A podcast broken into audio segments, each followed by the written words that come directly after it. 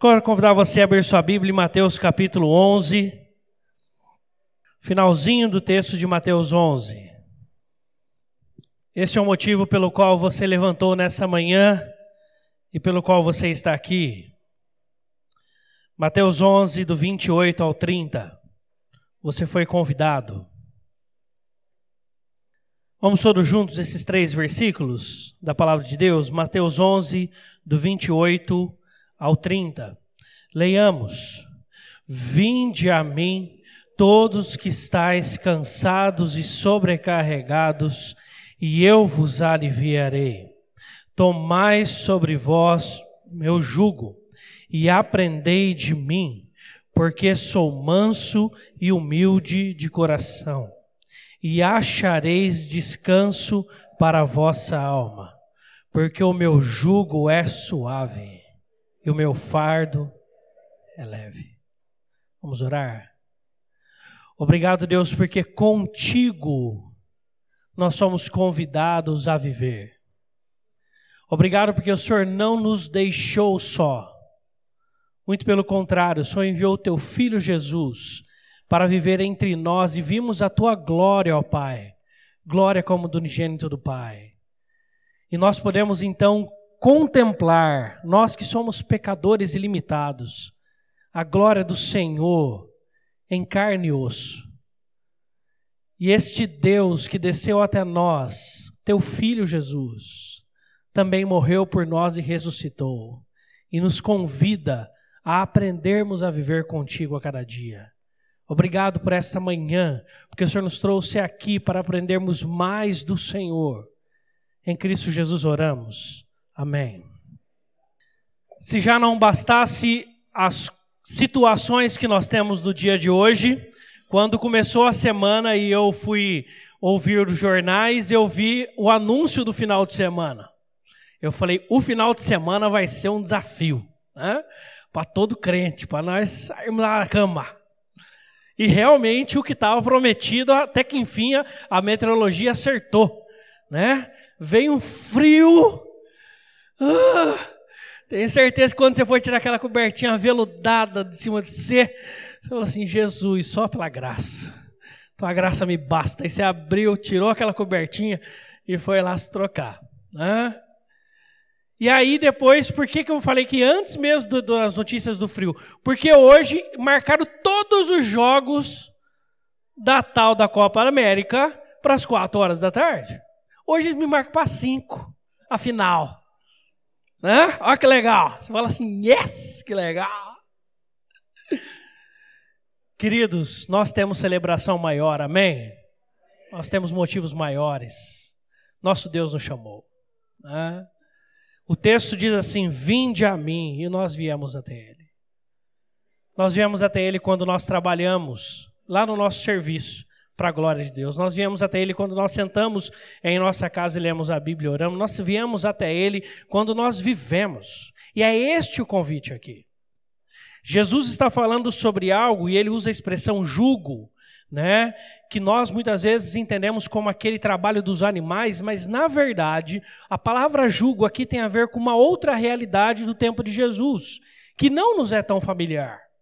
Nós achamos que essa ideia de a pessoa, o, o, o líder, né, Jesus, no caso aqui, ter discípulos era algo que Jesus inventou, mas na verdade era algo comum na época de Jesus. Tanto que você vê que os discípulos de João Batista e se você tivesse agora se transportando, tinha um desenho, eu não lembro o nome, mas que eram uns três assim, que eles se transportavam para uma história do mundo bíblico e eles estavam lá, era muito interessante. Há um tempo atrás, faz bastante tempo. Os adolescentes estão fazendo assim, não sei, foi, é, procura lá no YouTube que hoje vocês acham. Né? A parte boa dos seis é essa. Mas enfim, e eu acho interessante que se nós fôssemos fazer isso, você ia ver vários rabis, em especial em Jerusalém, andando pelas ruas e atrás dele ali um grupinho de pessoas. Um grupo de homens, seguindo aquele rabi, seguindo aquele mestre, aprendendo com ele. Aí ele sentaria na praça, eles sentariam ali em volta dele e ouviriam ele falar algumas palavras e ali aprenderiam mais e continuariam seguindo. Eram os discípulos dos rabis. Então, quando Jesus está vindo aqui e convidando a estes que ele está falando ali para vir atrás dele segui-lo, era algo comum, mas ao mesmo tempo era algo extraordinário. Israel é uma é uma comunidade, é um país teocêntrico nessa época. O Deus está totalmente no centro de toda a realidade, toda a lei é regida pela lei do Velho Testamento, tudo que tem a ver com a religião judaica está no centro de tudo. Então, você ser um rabi na época de Jesus era você ser a pessoa mais importante da sociedade. Era você ser alguém de muito prestígio. E sendo assim, você ser um discípulo convidado por esse rabi para segui-lo era algo muito nobre, reservado a poucos. Na época de Jesus, as sinagogas não eram apenas o espaço onde eles aprendiam aos sábados a lei de Deus, a, a história do Velho Testamento, todo o ensinamento dos profetas. Mas eles também, ali, durante a semana, de domingo até sexta-feira, era o espaço da escola, a escola comum. E o menino até 10 anos, infelizmente naquela época as mulheres não estudavam, mas os meninos até 10 anos, eles ali cresciam ouvindo a lei e a palavra e o Velho Testamento todo, aprendendo. Com aqueles rabis que eram os professores da sinagoga, os mestres da lei. Neste período de 10 anos, aqueles que eram os que se destacavam na classe, sabe aquela turminha que senta na frente assim, né? Que usa aquele óculos assim, garrafa, assim, ó, fundo de garrafa, né? Aqueles nerds, os nerds da época de Jesus, eles subiam para estudar até 15 anos. O resto voltava para trabalhar com o pai. O resto é seguir a profissão do pai. Mas aqueles que eram muito ah, especiais, eles iam dos 10 aos 15 anos. E neste período, os rabis começavam a selecionar ainda mais entre estes, que eram os mais inteligentes de toda aquela sociedade, alguns para serem os seus seguidores. Então, os professores iam dando as aulas durante a semana e ficavam atentos, olhavam para esse rapaz e falavam assim: esse é bom. Eu gostei do jeito dele falar, gostei da pergunta dele, gostei do jeito dele fazer esse comentário.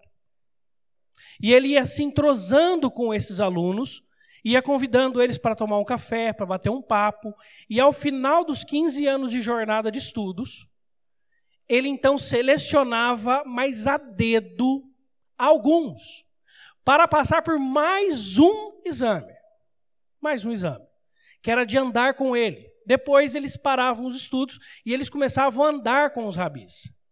E destes que começavam a andar com esse rabi, ele ainda selecionava aqueles que conseguiam viver conforme ele queria e aqueles que não. E ele trazia, para fazer essa última seleção, o jugo dele a estes discípulos, a esses alunos. E o jugo nada mais era do que como viver. Ele ensinava tudo sobre a lei de Deus, que ensina sobre todas as áreas da vida, e ele falava: Ó, a minha linha de raciocínio segue tal rabi, e portanto você vai ter que seguir este jugo. E eram no mínimo 400 regras cotidianas que o discípulo tinha que seguir à risca ao seguir este rabi. E aí, depois de um tempo de jornada junto, ele selecionava aqueles que eram realmente os seus discípulos. Então, você ser um discípulo de um rabi na época de Jesus era pior do que passar na medicina na Unicamp. Tá bom? Para ficar mais fácil para você entender. Era pior que passar engenharia na mais conceituada faculdade brasileira que tiver. Era algo raríssimo. Porque, na verdade, esses estavam sendo treinados para ser os novos rabis, ou seja, os novos líderes de toda a sociedade. Então, era um privilégio sem igual. E quando nós lemos os versículos anteriores deste texto, a gente vê a grandiosidade de Jesus. Porque ele diz o seguinte: Por aquele tempo exclamou Jesus, versículos 25 ao 27.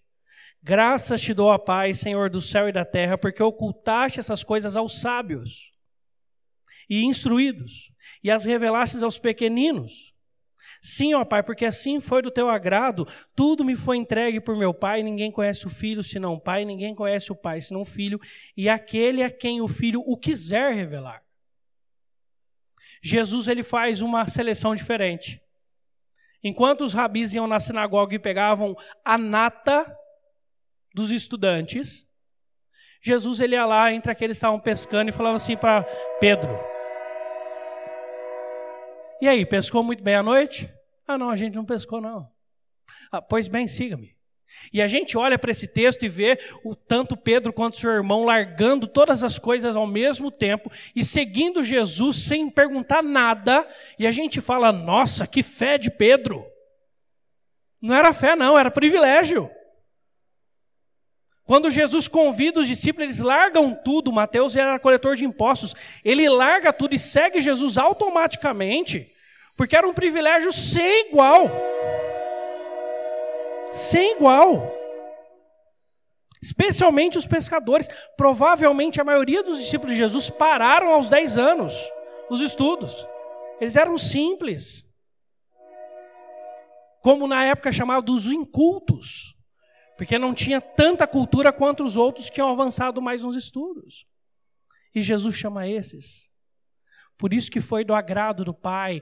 Pai tocou a Jesus para ele escolher os simples porque esses estão de fato prontos a ouvir.